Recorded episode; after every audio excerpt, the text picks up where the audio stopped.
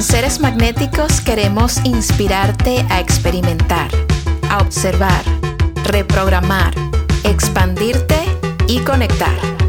En este podcast te compartimos información, prácticas, perspectivas y las experiencias de nuestros invitados. Yo soy Val y esto es Seres Magnéticos Podcast.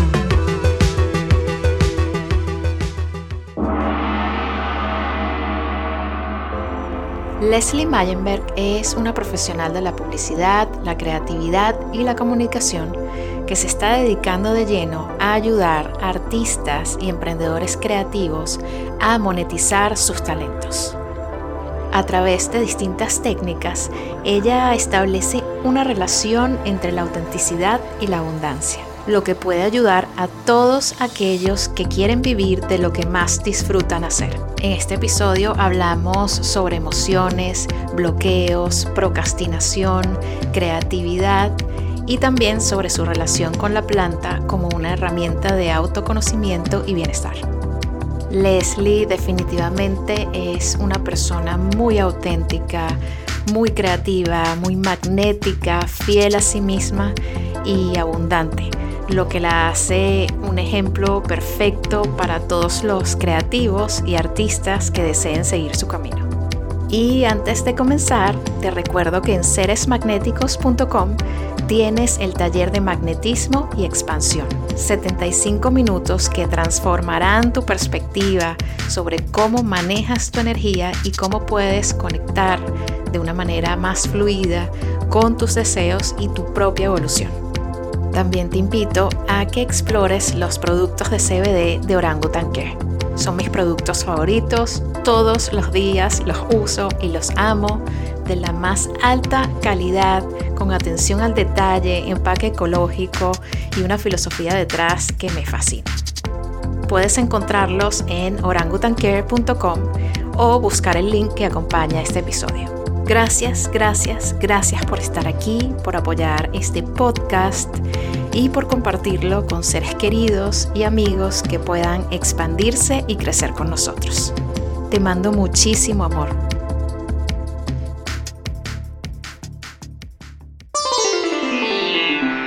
Es un gusto y un placer enorme recibirte, Leslie, aquí en Seres Magnéticos Podcast. ¿Cómo te sientes hoy?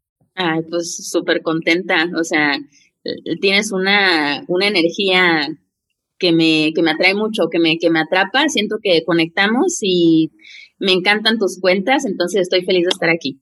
Ay, yo también estoy súper feliz de tenerte, tu energía también me parece magnética y desde que te descubrí, para mí fue como una explosión mental de todo tu contenido maravilloso, las cosas que creas, cómo te comunicas y lo que ofreces al mundo.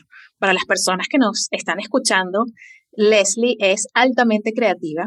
Ella tiene una cuenta increíble en Instagram en la que comparte todos sus secretos, sus recomendaciones eh, y mensajes que llevan a las personas creativas y artistas específicamente a producir, a crear abundancia a través de compartir su autenticidad, sus talentos. Me encanta esa mezcla, esa combinación de poder hacer lo que uno quiere hacer, de poder brindarle al mundo su magia, eh, los talentos que tenemos y tener una vida digna, honorable, abundante y deliciosa a nivel material ofreciendo esos talentos. O sea, es una maravilla y eso está muy en la filosofía de seres magnéticos. Aquí creemos exactamente lo mismo. Cuando nosotros ponemos nuestro talento afuera y está al servicio de otros para expandir a otros, esa expansión también se devuelve y nos baña y nos permite seguir creando y compartiendo. Así que muy bienvenida, súper bienvenida Leslie a Seres Magnéticos. Y me encantaría comenzar esta entrevista preguntándote cómo iniciaste este proceso de crear este tipo de servicios, estos mensajes. Yo sé que vienes del mundo de la creatividad y de la publicidad. Cuéntame cómo estabas allí en ese mundo, ¿no? Un poco de, de tu historia y luego cómo fue esa transición a lo que eres hoy.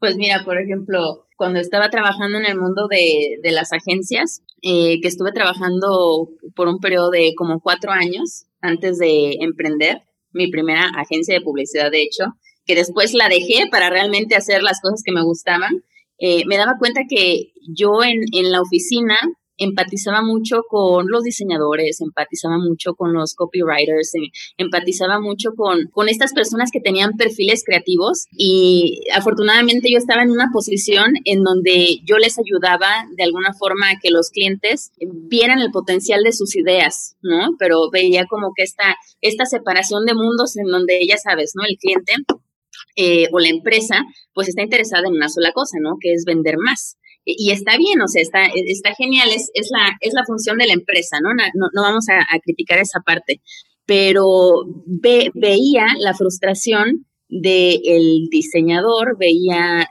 la, frustración del creativo, eh, en donde a veces como que le salía como el deseo, inter o sea, yo me daba cuenta como de que, oye, pues que tú pareciera que no quieres estar aquí, tú pareciera que quieres hacer como otra cosa, ¿no? O sea, es como, trataba como de, de juntar ambos mundos, es como, mira, entendamos que el cliente quiere vender y que tiene estas necesidades y que el mercado está tal, de, tal forma, y tú tienes una necesidad artística, ¿no? Entonces, como que de alguna forma ahí yo empezaba como a, a, a platicar un poco con estos perfiles, además de que, bueno, personalmente, eh, pues empatizaba yo mucho con ellos también por, por este tema de que yo tenía como ciertas inquietudes y que había muchas cosas de la parte de estos trabajos de oficina que a mí no me agradaban porque eh, a veces tienden mucho a, a oprimir esa creatividad.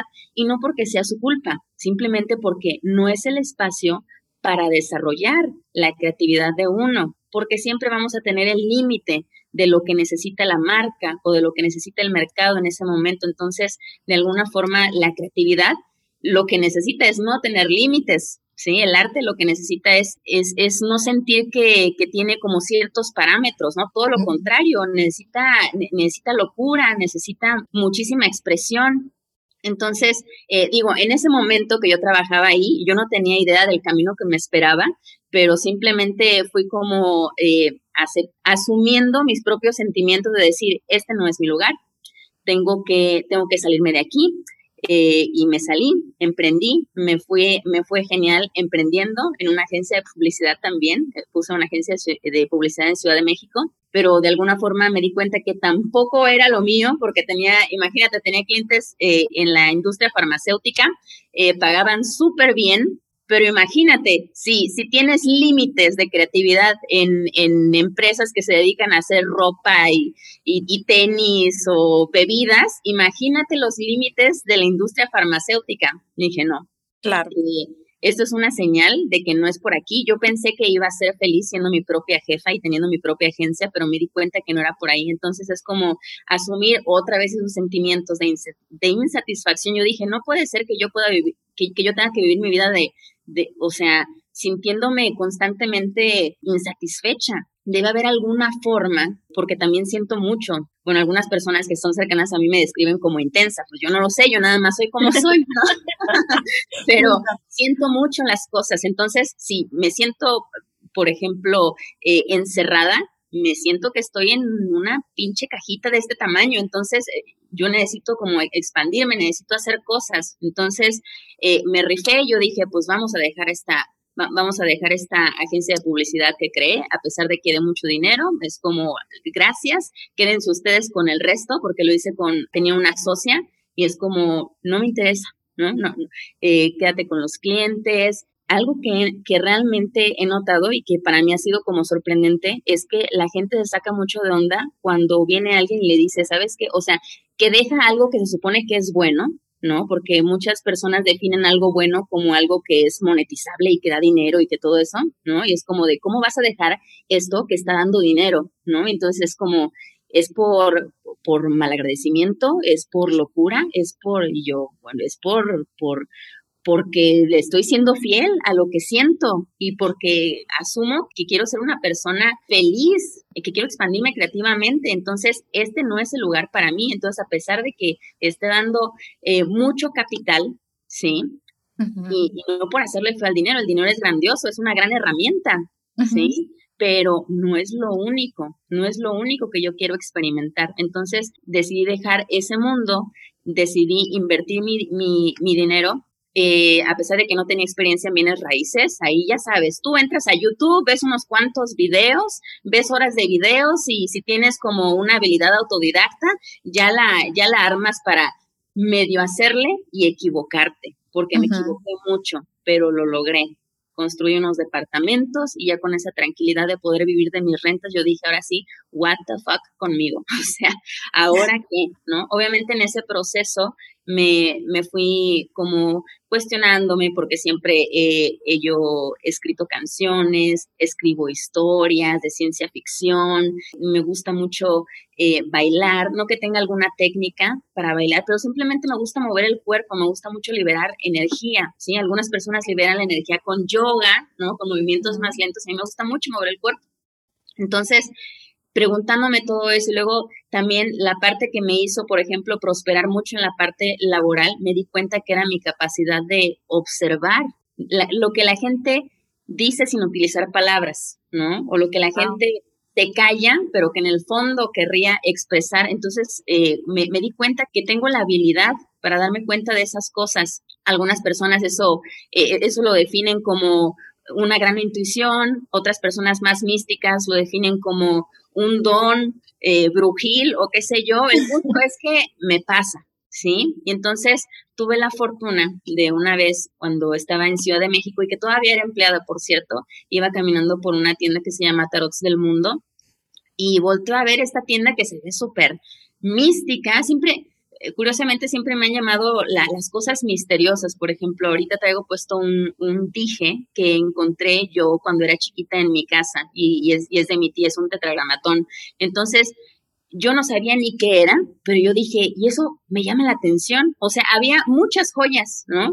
O sea, ya sabes, ¿no? Las joyas de las tías, ¿no? Que tienen un payasito de oro, una carita feliz, pero tenía un tetragramatón y a mí el que me llamaba era ese símbolo. Entonces como que desde, desde chiquita como que me, me llamaba como la onda del misterio, eh, los símbolos, ¿no? Entonces eh, fui, iba pasando por esa tienda y yo dije, ¿qué es esto? Me llama mucho la atención. No tengo idea de qué es, pero me llama mucho la atención. Tiene muchos símbolos y los símbolos me hacen sentir cosas, me hacen algo muy interesante me, me, me pasa con el tarot eh, porque doy lecturas, es uno de mis servicios que, doy a, a, los artistas y a emprendedores creativos. Es, está muy padre porque conecto tanto con las cartas y voy creando historias y por mi misma capacidad creativa e imaginación se va armando toda una historia, más aparte lo que yo observo de la persona, de alguna forma voy creando un mapa de ciertos bloqueos que tiene esa persona en ese momento, de cierta creencia. O es muy interesante porque eh, el tarot hay mucha gente que no lo entiende. Hay incluso mismos tarotistas que están bien confundidos. Piensan que el tarot lee el futuro, pero el futuro no existe, ¿sí? Lo único que hay es el presente, ahorita, ¿sí? Eh, o sea, hace un minuto ya fue, un minuto de aquí en, adelante, o sea, no está, eh, ahorita, estamos ahorita. Entonces lo que leen las cartas es ahorita, en el momento en el que la sacaste. Entonces lo que leemos es el presente, entendiendo el presente, entendiendo qué está ocurriendo ahorita en tu psique a nivel inconsciente, ¿sí? Ah, entonces podemos tomar mejores decisiones para que tú puedas crear un futuro que sí te guste y que no te cague, ¿no? Entonces, ya me extendí un poco en, en, la, en, la, pregunta, pero más o menos eso, eso fue lo que me llevó, ¿no? A, empezar a crear contenido, a empezar a leer las cartas. Ahorita estoy haciendo un taller para artistas. Eh, entonces, eh, me, me, gusta mucho siempre también partir desde, desde el lado emocional, porque la mayoría de las, de, de las personas es como, ay, es que yo quiero dinero, es que quiero manifestar una pareja, ay, es que quiero que vean mi arte, y es como de, güey, o sea, sí, te entiendo, o sea, esas metas están muy padres, ¿sí? Pero primero volteate a ver a ti, o sea, hay que empezar desde lo emocional de cómo te sientes, ¿no? Y más allá de, más allá de ver cómo está tu autoestima y tu y tus creencias es como qué quieres ser, o sea, cómo te quieres inventar, por qué te gusta lo que te gusta, lo que no te gusta también porque no te gusta, ¿sí? Entonces es como ayudo a la gente creativa en este proceso porque también eh, es, es algo que está muy descuidado, no es algo que enseñan en las escuelas, por ejemplo, ¿no? Estamos como muy, eh, ahorita el colectivo apunta mucho hacia lo racional, y lo racional y lo lógico y todo ese mundo, ¿no? Del hemisferio izquierdo de, sí, de, del cerebro. Es grandioso, es maravilloso, pero pues también balancealo. Exacto.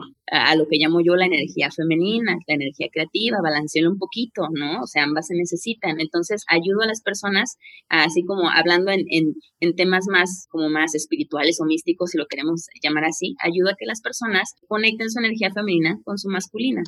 Totalmente, me fascina, me fascina. Y sí, es súper cierto. De hecho, acá en el podcast lo, lo hemos mencionado varias veces que hemos vivido en esta cultura, en esta sociedad que alaba lo racional y la mente y de alguna manera eso lo que ha hecho es que dejamos un poco a un lado estos otros tipos de inteligencia que tenemos. La intuición, por ejemplo, es una. El tema de qué nos están diciendo nuestras emociones, ¿no? Y utilizar las emociones como brújula es tan, tan importante. Me encanta lo que haces, Leslie. O sea, de verdad que te digo, es fascinante. Y por ejemplo, cuando llega una persona a ti y te dice, mira, yo tengo este emprendimiento creativo, yo soy un artista y estoy trabajando en estas cosas, pero realmente no tengo idea de cómo ponerlo en el mundo, no me siento segura de que pueda vivir de esto, que eso yo creo que es un problema, una de las cosas que más se presentan a nivel creativo, artístico, que es esa, esa duda de que se pueda realmente vivir, hacer una vida de ese arte o de esos servicios creativos, ¿no? ¿Cuál sería tu, tu approach a, a, una persona que llega a ti en una consulta, en una sesión y que quiere desbloquearse, que quiere realmente vivir de su arte? ¿Cómo es una sesión contigo? Pues mira, usualmente eh, lo que hago es que les hago una serie de preguntas para entender en qué momento de su proceso están. Por ejemplo, hay muchas personitas que son exageradamente creativas, pero esa misma creatividad no la han eh, sabido canalizar bien y entonces están muy dispersas. Entonces tienen muchas ideas, pero no aterrizan ninguna, ¿no? Entonces, por ejemplo, lo que yo trato de entender primero para para ver cómo voy a abordar la sesión con esta persona es, es que les pregunto, a ver, dime, ¿tienes, por ejemplo, ya tienes un proyecto en particular que estés, o sea, que ya esté en marcha y que ya de alguna forma tenga como cierto avance, que ya hayas invertido cierto tiempo y quieres llevarlo como al siguiente nivel de tu realización o quieres entender cómo lo puedes monetizar o quieres eh, de alguna forma desbloquear algo que sientes que no te está dejando avanzar con eso en particular? No, que sí. Ah, bueno, entonces ya sé cómo va a llevar la sesión. Pero por otro lado me dicen, no, no tengo todavía ningún proyecto. Ah, ok. Por ejemplo, no tienes ningún proyecto, pero tienes inquietud de hacer algo, ¿cierto? No, que sí. Ah, ok. Tienes muchas ideas este, que, que te emocionan, eh, o, a lo mejor les pregunto, ¿no? Por ejemplo, si tienes muchas ideas, ¿te emocionan o te dan miedo? No, pues que me emocionan, ok, te emocionan, pero las haces, no, no las hago. Ah, ok, entonces no sé cómo llevar la sesión contigo, ¿no? O, claro. o, sí, es que sí me gusta, sí me gusta mi idea, pero me da mucho miedo porque es muy excéntrica, porque, porque mi familia se sacaría mucho de onda, porque mi pareja no la apoyaría. Ah, ok, entonces este es otro tipo de sesión, ¿vale? Exacto. como te voy viendo, algo, algo que de alguna forma me ayuda mucho es también esta experiencia que yo tengo en emprendimiento, ¿no? Entonces, mezclo la parte emocional, eh, mezclo también una parte muy intuitiva y muy Mm, mística, misteriosa, si queremos llamarle así, y también meto una parte que es muy práctica a partir de la experiencia que ya tengo. Entonces es como, es como si de alguna forma fuéramos abordando tanto el cuerpo físico como el cuerpo metafísico, ¿no? Entonces es como algo, algo que me gusta mucho de, de cuando salen de las sesiones, eh, es que como que uno sale como con mucha euforia, ¿no? Es como de, como que la sienten mucho y eso me gusta, ¿no? Porque también algo que intento hacer en las sesiones es que me encanta hablar de temas intensos. Me toca tocar los temas que a nadie le gusta tocar, que son incómodos, ¿no? Porque a uno lo ponen vulnerable o a, uno lo ponen en, posición de aceptar los propios errores o de darse cuenta que uno no es perfecto, ¿no? Entonces, me encantan esos temas porque también son cosas que yo hablo conmigo misma todos los días, ¿no? Y, que me enfrento a, a, mis propios traumillas que por supuesto tengo y estoy trascendiendo, ¿no? Cosas de la infancia, ¿no? A todos nos ha tocado algo, de alguna forma, ¿no? Entonces, por supuesto. Nadie, nadie se salva y está bien, pues es parte del proceso, ¿no? Es parte, es parte del contraste. Pero eh, me encanta a mí abordar esos temas porque justamente ahí están como las respuestas que van a hacer crecer más a, la gente. Y algo que, que, me gusta mucho y que constantemente me, me agradecen en las sesiones es que, wow, o sea, ¿cómo puede ser posible que tocaste este tema tan incómodo, pero que me siento tan cómoda hablándolo, ¿no? Y es como, porque no tiene por qué ser tan serio hablar de algo incómodo, ¿no? Como por ejemplo, yo misma eh, me he acercado con psicólogos, con eh, psicoanalistas, también para hablar de mis propios temas en mi parte de, experimentación, porque me considero que estoy abierta a tomar y a conocer distintos tipos de terapias, ¿no? Y por ejemplo, lo que noto en la mm, psicología tradicional, llamémoslo así, es que em, es muy valiosa, pero siento que, o al menos así fue mi experiencia, siento que va como, como lento, a veces es lento porque las cosas es como con muchas pincitas, el, método, ¿no? El, entonces, a veces, particularmente para este tipo de,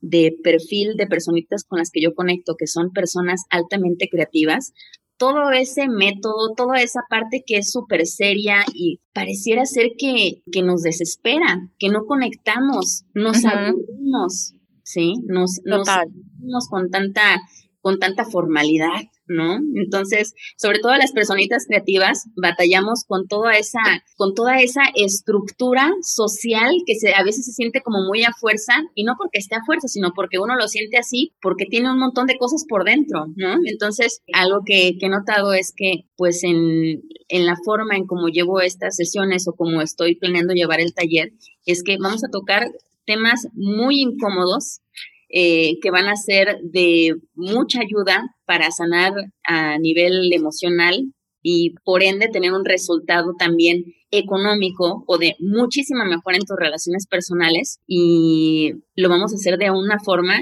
que hasta te va a sacar de onda porque te vas a divertir en el proceso, o sea, ¿cómo puede ser que te, que te vayas a divertir, o sea, tocando temas incómodos, ¿no? O sea, parecería que, que no va, sin embargo, sí, porque hay muchas formas de abordar un mismo, un mismo tema, ¿no? Totalmente. Y yo creo que cuando destapamos esas cosas de las que normalmente no queremos hablar, lo que nos incomoda, secretos, cosas que tenemos rechazadas en nuestra sombra, eh, creencias limitantes, cuando tocamos eso, es como tocar teclas.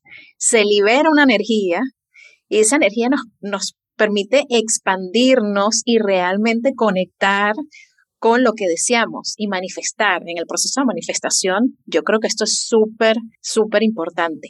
Y hay algo también que me parece muy interesante de lo que hablas, especialmente para las personas, como tú dices, creativas, que tienen este perfil, y es el tema de procrastinar de tomar mucho tiempo para hacer algo, de dejarlo a un lado y de repente no, si ya lo voy a hacer y, y, como que no terminas de concretar las cosas o los proyectos o de lanzarte al mundo, siempre como una, una resistencia a terminar de hacer algo que va a tener un resultado, una consecuencia, ¿no? Siempre como mantenerse en el proceso, el perfeccionismo, todavía no está listo, todavía no me siento lista, tengo que hacer más.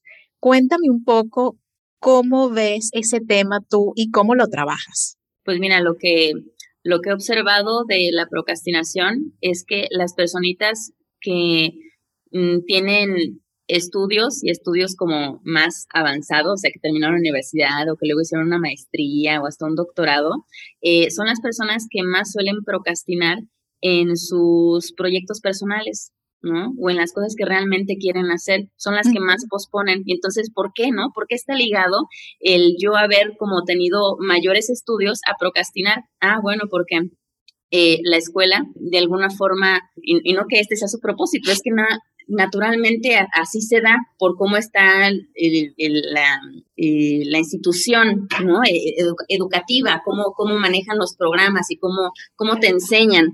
De alguna forma uno no se da cuenta pero con este tema de que te califiquen, de que si sacas menos de una calificación es un problema, de que realmente en la escuela lo que fomenten es que no te equivoques. El error es malo. El error es malo porque te baja, te, baja la calificación. Tienes que hacer las cosas de cierta manera porque si no, eh, porque si no tienes una represalia, si no, o sea, si no te comportas de esta manera tienes un reporte, si no entregas esta tarea en tiempo y forma, no le agregues tu creatividad, solamente en tiempo y forma y así vas a estar bien, ¿sí? Entonces, no nos damos cuenta, imagínate todos los años que invertimos estando en una escuela, cómo vamos como de alguna forma programando nuestra mente para, para asociar al error con fracaso. ¿Sí? Y entonces, híjole, qué terrible, porque para desarrollar un proyecto creativo personal de lo que tú quieras, te vas a equivocar, o sea, es necesario que te equivoques, ¿sí? Que, que, la riegues y que aprendas de ese error, porque en la creatividad no hay una guía. Si a ti se te ocurre una nueva idea, no es como que alguien vaya a venirte y a ofrecerte un método como, lleva esta idea que solo a ti se te ocurrió a la realidad con estos tres pasos. O sea, no, no es así. Es como, se me ocurrió esta idea y cómo la voy a hacer, cómo la hago. Híjole, pues se me ocurre que de esta forma, y a lo mejor por aquí y por allá hay otra persona que tiene una guía de algo parecido o algo que se relaciona, pero no es exactamente lo mío. Entonces, como no hay una referencia, porque es la verdadera creatividad, es no hay una referencia de lo que yo tengo que hacer, entonces estoy a ciegas. Como estoy a ciegas, pues obviamente me voy a tropezar por aquí y por allá, pero eso no tiene por qué ser un problema. E, este miedo al error se manifiesta en procrastinación. ¿Por qué? Porque eh, de alguna forma ahí se relaciona la parte de, del perfeccionismo que tú mencionaste antes, ¿no? O sea, el perfeccionismo que es, es como si no, si no sale, si no sale exactamente como yo siento que tiene que salir, es un problema. Me da no va a funcionar, no va a funcionar. Sí, sí, sí, el perfeccionismo es, es el, es el miedo al error, ¿no? O sea, no, soy, soy dura, soy dura o soy duro con, con, conmigo misma porque tengo unos estándares Ajá, tengo unos estándares ya impuestos por esta institución, no porque la institución sea malvada, sino porque la institución tiene una cierta forma de ser y yo estuve muchos años en esa institución, entonces no me doy cuenta cómo estoy programada para operar, ¿sí? Entonces, muchas cosas que me pueden llamar la atención a mí, que son creativas, que son desconocidas, como no hay nadie que me esté, no hay un libro de texto, ni hay ningún maestro que me esté como guiando exactamente esa cosa, digo, o sea, todo esto es a nivel inconsciente, ¿no? Imagínate que a nivel inconsciente tú sí que dice, híjole, no, al parecer hay mucho margen de error, ¿sí? Al parecer la puedes quedar bastante, entonces, ¿sabes qué? Mejor empieza mañana, o ¿sabes qué? No, mejor empieza el lunes, ¿no? Total. sí, sí, sí. Es lo que he observado con la procrastinación. Entonces, aquí como, como ayudo a estos artistas y emprendedores creativos a lidiar con su procrastinación, es aprender a verle lo bonito al error. ¿no? A ver el beneficio del error. Entonces es como, tenemos que ir como un poco en contra de la programación que tuvieron en la escuela, ¿no? Porque aquí la creatividad no se premia con un 10, nadie te va a dar, ah, sacaste A más, ¿no? O sacaste un 100 o sacaste un 90, lo hiciste bien. No, la creatividad no se mide así. La creatividad se mide, para empezar, ni se mide, nada más se siente. Exacto. Lo, lo, que sientes es una satisfacción muy grande y una realización cuando estás siendo creativo. Entonces, es esa parte, los ayudo a conectar con esa parte, pero, pero es como hacerlo darse cuenta de que viste, pero para esto fue necesario el error, entonces, a lo mejor platicándolo se escucha muy sencillo, pero intentar ponerse en la práctica de trascender una programación que no te está ayudando para hacer lo que tú quieres, esa es una, es una chambota que más allá de que sea complicada, lo que requiere es constancia. Pero el tema es que muchas veces el ambiente no juega a nuestro favor para ayudarnos a ser constantes con esa parte. ¿Por qué? Porque también muchas personas que se acercan conmigo a veces están trabajando en una oficina y están intentando hacer como su, ¿cómo le dicen? Como su side hustle, su... Exacto, sí, su, su emprendimiento, exacto. Exacto, sí. Entonces es como en el trabajo, de alguna forma también, o sea, muy curioso porque eh, la, escuela, de alguna forma, si te detienes a observarla con atención, te das cuenta que siempre te están programando para que encuentres un trabajo y para que seas un empleado. Entonces, eh, casi, casi todas las bueno, ahorita, ahorita no, no, estoy muy enterada de si ya regresaron a, a, las aulas o cómo estén los horarios, no estoy muy enterada de eso, pero, ah, por ejemplo, antes de COVID, el tiempo de, de duración de estar en una escuela en promedio es de ocho horas y es de ocho horas porque te, o sea, te van acostumbrando a tu jornada laboral de oficinista. de ocho horas también. Entonces es como el empleo también es la continuación de esa programación que tuviste en la escuela. Entonces, en, en, esa parte del empleo, de los empleos de oficina, ¿no? Pues ahí también se refuerza esa parte, esa parte del miedo al error. Porque si me equivoco, ahora me corren, no repruebo, ahora me corren. Claro, totalmente, sí, súper cierto. De que, estos miedos nos van como triggereando de, formas que ni nos damos cuenta y, y de pronto em, no empezamos las cosas, procrastinamos y, y decimos, Em, empezamos a generar otro tipo de creencias, ¿no? Que es lo que yo intento cortar con la gente que se acerca conmigo, porque luego me vienen y me, y me dicen, a lo mejor entonces no soy lo suficientemente buena, o a lo mejor me falta, o a, lo mejor necesito tomar un curso, y es como de, no, ya no tomes cursos, por favor, ¿sí? Tienes cursitis.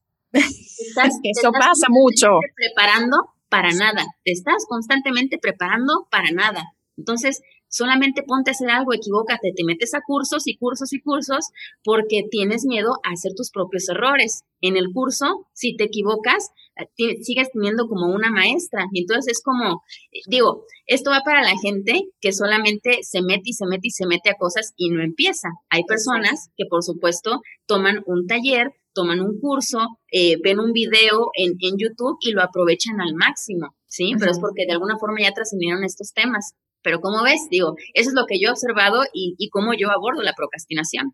Totalmente, ¿no? Me encanta. Y sí, es súper cierto que nos educan, o sea, el sistema educativo te prepara para ser empleado. O sea, el sistema educativo no está hecho para que la gente explote su creatividad y salga a emprender y nuevos retos y aventuras. Es mucho más para ser empleado de algo. Es, o sea, está ahí, ¿no? Es como tácito, no te lo dicen en tu cara, pero definitivamente el sistema te lleva a eso. Y me encanta como esto de perder el miedo a equivocarse.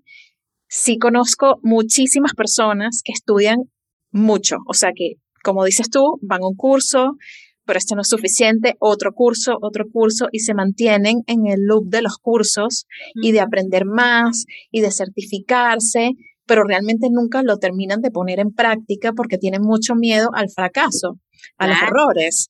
Y los errores son necesarios para realmente llegar a lo que puede ser considerado el éxito por esa persona. O sea, es súper iluso, ambicioso, soñador pensar que uno se va a lanzar a un proyecto y que va a ser un éxito como uno se lo imagina desde el día uno. O sea, hay una realidad, ¿no? Hay que empezar a tantear quién está recibiendo este proyecto. Ah, lo estoy haciendo bien, ¿no? De repente este proyecto hay que expresarlo de cierta manera, articularlo más de una forma que de otra, ¿no? O sea, y eso solamente se ve en la práctica, solamente se ve al estar ahí, ¿no? Haciéndolo. Me fascina ese, ese approach, Leslie. Y cuéntame algo. Yo te veo como una persona súper auténtica. Me encantaría que este podcast fuese de video. Nosotros siempre compartimos fragmentos eh, de video en Instagram, así que vayan a ver a Leslie en Instagram, que van a ver un pedacito. Pero tú eres muy auténtica tienes un estilo muy único, tienes todo este tema del misticismo, un poquito gótica, eh, muy tú, se nota que, que sí, que tienes tu propio estilo y que te gusta jugar con elementos, con símbolos eh, dentro de tu propio lenguaje, o sea, tienes una identidad, aunque yo siento, a mí no me gusta tanto utilizar identidad porque siento que te encasilla, ¿no? Y decir, esta es mi identidad, es como ponerte en cuatro paredes. Tienes ahorita una expresión, un tono, una estética que me encanta Y esa autenticidad es muy magnética y sabemos que la autenticidad está muy ligada al magnetismo. Aquí somos muy pro de la autenticidad, mientras uno más se pueda expresar de manera libre, de manera auténtica, de manera sentida, desde el corazón, sin tanta máscara, ¿no? Como que sin tanta articulación ni miedo a lo que puedan decir, con cuidado, con pinzas, sino mucha más libertad de ser. Mientras uno más se permite eso, más auténtico es, más magnético se hace. Eso es algo que yo he comprobado y tú lo tienes. Entonces, desde mi perspectiva, tú reúnes todas estas cosas, estos rasgos súper auténticos que compartes, también la materialización de tus sueños, o sea, tienes propiedades de las que vives. Eh, me comentaste al inicio que manifestaste esta casa gigantesca en Querétaro, en donde vives, en donde estoy viendo por acá por el video un poquito, pedacitos. Se parece muchísimo a ti con toda tu estética. Cuéntame para ti cómo se conecta autenticidad, creatividad y abundancia y manifestación? Pues, muy buena pregunta. Eh, ahorita, por ejemplo, que estabas mencionando lo de, lo de ser magnético, ¿por qué, ¿por qué uno podría ser magnético para alguien más o para una audiencia?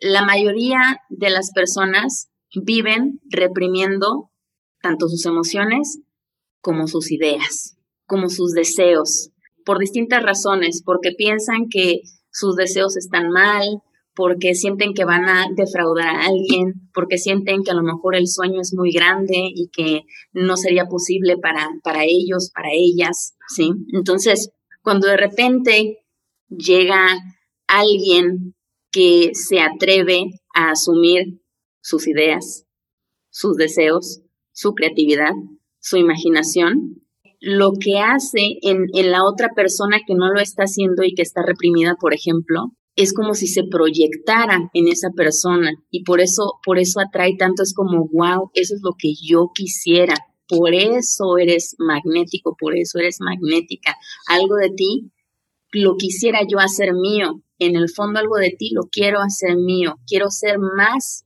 como tú y no porque te quiera copiar, ¿sí? Y no porque yo no sea yo, yo tenga algo dentro de mí que también es auténtico, ¿no? Pero de alguna forma es, es como un ejemplo que tenemos. E, es, eso es lo que hace a alguien, a alguien magnético desde mi perspectiva, ¿no?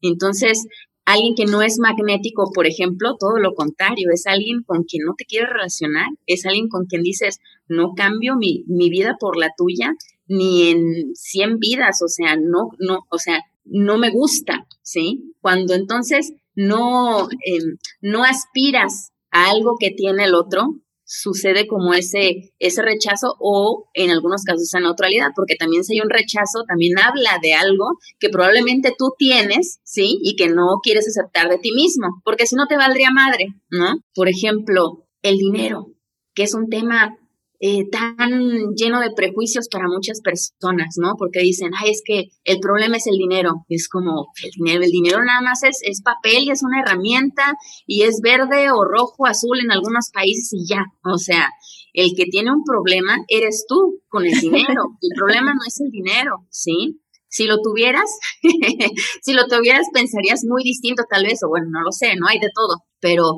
el punto es que volvemos otra vez como al, entrenamiento, ¿no? De, la escuela, por ejemplo, cuando estaba yo a punto de elegir mi, mi carrera en, en, la universidad, que realmente ni la elegí, ¿eh? nada más fue así como de, como que nunca me cuestioné nada, yo creo que hasta, hasta me hubiera gustado no estudiar la universidad, fíjate, no que me arrepiente y ya pasó, y eso de alguna forma me permite hablar de lo que puedo hablar ahora, pero podría no haber sido, y hubiera estado súper bien, súper bien, ¿no? En la universidad, luego las personitas, cuando van a elegir su carrera, dicen, voy a elegir esto porque aquí es donde dan más dinero, creo. Aquí sí, aquí sí hay dinero, o sea, desde entonces, ¿no? Total. Eh, y de pronto nos vamos como entrenando a ver a la abundancia como si simplemente necesitamos conseguir dinero y ya, pero no entendemos como todo el trasfondo metafísico, si le queremos llamar, de cómo alguien tiene dinero, Entonces nos protegemos, muchas personas se, se protegen eh, pensando como que eh, las personas que tienen dinero son malas o hicieron alguna tranza, hicieron algo malo para obtenerlo, ¿no? E, e, ese, ese tipo de, creencias. O pasa, pasa un, un coche padrísimo y dices, ay, ha de ser un mamón, ha de ser un payaso, ¿no? Una payasa la que está conduciendo eso y es como, ¿por? Podría ser la persona más linda del mundo, ¿no? O sea, ¿por qué es por tener un Mercedes o por tener un Ferrari o por tener lo que sea, ¿no? Tú ni sabes, nada más te estás proyectando y seguramente te estás protegiendo de tu propia, de, de tu propio potencial para tener esa abundancia. Exacto. Entonces, ¿qué, ¿qué entonces tendríamos que entender para nosotros potencializar y canalizar esa creatividad en un resultado económico abundante? ¿Qué es lo que tendríamos que entender? Ah, bueno, que de alguna forma tu propia expresión y tu propia liberación cuando te gusta a ti, o sea, por ejemplo, en el caso de los artistas, si a ti artista te gusta tu arte muchísimo, ten por, o sea, ten por seguro que a alguien más le va a gustar. Y ese resultado en donde estás agregando valor a la otra persona, porque sobre todo en el arte, ¿no? O sea, en el arte el valor que uno da para muchos podría ser ambiguo, pero es que es muy poderoso, ¿sí? Ambiguo porque no es como que lo puedas medir, pero poderoso en el sentido de que el arte hace conectar con la otra persona, te hace sentir cosas, puedes hacer que la otra persona se inspire y que en esa inspiración esa persona haga sus propias cosas. Entonces es una cadena, no es una, es una cadena de abundancia. Entonces imagínate, tú con tu arte que te encantó a ti, a otra persona le encanta y esa otra persona, al sentir todo eso, hace más cosas. Entonces ese es el valor que uno como artista da a mayor valor que uno da, mayor abundancia empieza a manifestar, ¿no? Es en el ejemplo del arte, pero aplica en todo. Por ejemplo, eh, yo cuando construí em, mis departamentos, podría haberlos hecho super X, así una, una pared blanca, una cama y nada más, y nada más eh, la luz y una luz blanca, ¿no? Que esté arriba. Y yo dije, ay, no, qué horror, a mí no me gustaría vivir así, a mí no me gustaría vivir en ese lugar ¿sí? Si yo estuviera en este momento de, de rentar este lugar. Entonces, ¿cómo lo hago que me guste a mí? Y ahí entra mi creatividad también. Ah, entonces le pongo estos colores. Ah, entonces busco eh, estos muebles de esta forma. Hago que la luz sea indirecta, que la luz sea amarilla, porque la luz amarilla tranquiliza más que la luz blanca, ¿no? Entonces hago cosas, hago mí Y entonces lo que termino es atrayendo a las personas indicadas para vivir en ese lugar, porque conectan más con esa estética y por esa misma estética me remuneran mucho mejor el mismo espacio en la misma ubicación, pero porque yo agregué ese valor. Entonces es como las personitas no están acostumbradas y los entiendo porque yo también estuve programada de esa forma, ¿no? Nos enseñan a solamente buscar el dinero, pero no a cómo hacerlo. ¿no? La única, la única cosa que nos enseñan, por ejemplo, en la escuela es, eventualmente vas a intercambiar tu tiempo por dinero. Eventualmente, pero jamás entra el factor creatividad, jamás entra el factor el valor que tú le vas a aportar a la persona. Entonces, por ejemplo, incluso si estás trabajando como em, empleado o empleada, que no tiene nada de malo, yo también pasé por eso, ¿no? Y fue parte de mi proceso. Por ejemplo, hay muchas personas que, que trabajan en oficina y no entienden cómo obtener un aumento de sueldo. No, no lo saben. Piensan que a lo mejor si pasan más años en esa empresa, eventualmente les van a subir el sueldo, ¿sí? Eh, piensan que a lo mejor simplemente como que están perdidas, perdidos y como que no saben por dónde y es como, a ver, si, si en este momento alguien que nos escucha es empleado o empleada y quieres ganar más dinero, lo que tienes que pensar es en aportar más valor, aportar más valor al que está arriba de ti. Entonces, y, y, mucha gente está en conflicto con eso, ¿no? Porque ¿cómo yo voy a hacer más de por lo que me pagan, ¿no? Si nada más me pagan para esto, ¿no? ¿Y cómo yo voy a hacer chambas que le corresponden a mi jefe? No, que lo haga él, entonces es un mal jefe o una mal jefa. Tengo yo como algo que procuro hacer dentro de mi día a día es si me cacho a mí misma intentando señalar algo como, ah, esto es de esta forma, o teniendo un prejuicio, es como de, a ver, aguanta, o sea, ¿qué, qué está diciendo esto de ti? ¿Qué, qué carencia estás proyectando? ¿No? Entonces, sí, e, es como, y, y todo este autoconocimiento también, entre más te conoces, más podrás canalizar tu creatividad hacia un punto económico. Entonces, por eso es tan valioso conocerte. Uno piensa, no, pues voy al psicólogo o voy al psicoanalista o voy a esta terapia de, Reiki, voy a esta lectura de cartas, voy a hacer esta ayahuasca, voy a formarme este porrito, voy a hacer estos honguitos mágicos, pero nada más por, por, para sanar algo emocional. Y es como, güey, todo está ligado. O sea, está excelente que lo veas como como que, vas a sanar algo de tu interior o que trabajar en tu sombra o llámalo de, de, la forma más poética que tú quieras, pero date cuenta que también todo esto te ayuda en tu vida práctica. Totalmente, Leslie. Y cuéntame algo. Yo sé, porque te he visto eh, y no puedo dejar ir la oportunidad sin preguntarte, que tienes una buena relación con la planta de cannabis. Sí. Eh, sí, ¿verdad? Sabes que ese es mi tema, a mí me encanta y de hecho te conocí a través de The Plant Department que es este proyecto que yo tengo para presentar más información de la planta, normalizarla, hacer activismo, educar y, compartir a través de, de esa plataforma con las personas que también están en esta búsqueda de usar la planta de una manera más consciente, más intencional. Y sabemos que la planta también pues es amiga del mundo creativo, ¿no? Muchas personas se apoyan en ella para expandir la creatividad. Es algo que vemos mucho en agencias de publicidad, en medios, en el mundo artístico, en la pintura. Cuéntame para ti cómo es esta relación que tienes con la planta y cómo la utilizas, cómo te ayuda en tus procesos.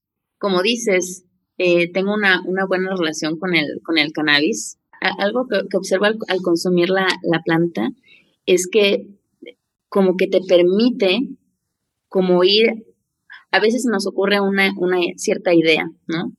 Y entonces eh, estas preguntas que surgen de por qué se me ocurriría esta idea o por qué me llama la atención esto o por qué no me llama la atención esto, se revelan como mucho más fácil con la ayuda del cannabis, como que te permite concentrarte a niveles tan profundos que puedes ir como, es, bueno, eso es una ventaja, pero también si la descontrolas, puede ser una desventaja, ¿no? Por el tema de la paranoia que le da a algunas personas, ¿no? Pero si sabes canalizar esa profundidad o esa atención que te da el cannabis, uy, la puedes dirigir hacia entender por qué está Em, surgiendo cierta idea en cierto momento. Entonces es muy interesante porque imaginemos un árbol, ¿no? Es como si, imagine que la idea es un fruto, ¿no? Es, es una, es, es, una manzana de ese árbol y tú dices, ay, qué padrísima idea, está muy rica y si me la como voy a tener un beneficio. Pero imagínate que con la planta del cannabis es como, ¿y de dónde vino esta manzana?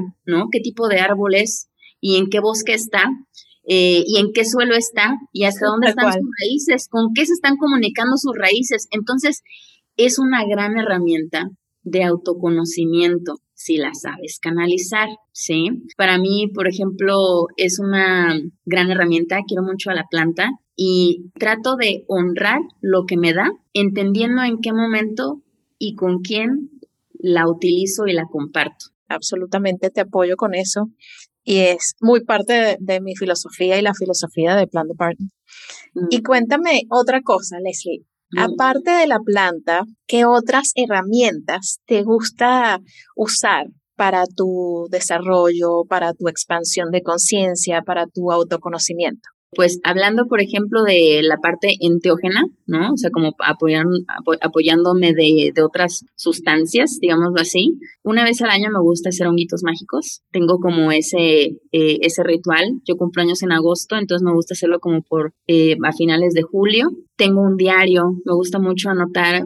Anoto ideas por doquier, pero he, aprendido que entre más organizada sea, apuntando esas ideas, mucho mejor, porque luego Luego tendemos a anotar en un cuaderno y luego en otro cuaderno que nos gustó porque está más bonito y luego en, la, en el pad de notas de, de la laptop y en el celular o se lo mandamos en, en WhatsApp a alguien de confianza porque no se nos vaya a olvidar, ¿no? Entonces es como, trato de ser ahora, antes era muy dispersa con, con, esa, con esas ideas, pero ahora trato como de todo lo tengo en mi laptop, por ejemplo, es como ahí lo escribo todo, todo de forma organizada y esa es una gran herramienta práctica para mí, ¿no? Eh, me apoyo mucho de las hipnosis o los audios de reprogramación de creencias al dormir, eso me encanta. Uy, si encuentro a alguien con una voz que me sea placentera, mucho mejor, me encanta esa parte. Otra gran herramienta que se me hace importantísima platicar es la dieta que le doy a mis sentidos. La dieta que le doy a mis sentidos, ¿no? Yo creo que eso es lo que más influye a lo que hago para poder de crear ideas que las pueda anotar, para poder de alguna forma estar limpia, ¿sí? Para recibir, ¿no? El, el, regalo que me da el cannabis o los hongos o, o, estas plantas de poder, ¿sí? Y es la dieta que le doy a mis sentidos, es decir, por ejemplo, a mis ojos. Veo que eh, muchas personas ven eh, reality shows, no que tengan nada de malo, no las voy a criticar, pero veo que a mí me distraen, veo que para mí son distracción, veo que para mí lo que yo observo de, de, esos, de esos programas es que fomentan la comparación, hacen que de alguna forma diga, ¿será que necesito más o será que necesito eso? ¿No? O que el conflicto que pasa entre tal estrella de reality show con la otra estrella de reality, o sea, me haga de alguna forma proyectar cómo yo después abordar mis relaciones. Entonces, prefiero eso quitarlo de mi dieta, ¿sí? De mi sentido de la vista. No veo reality shows no veo noticias amarillistas, por ejemplo. Con todas estas, estas ayuditas que me estoy, que, que, que, uno se da, es como si te tomaras, o sea, como si en tu dieta de lo que te metes a la boca, es como si todos los días te tomaras un jugo verde y eliminaras los chetos y los rufles y el gansito y el pastelito este y el azúcar refinado, o sea, es como si te lo quitaras.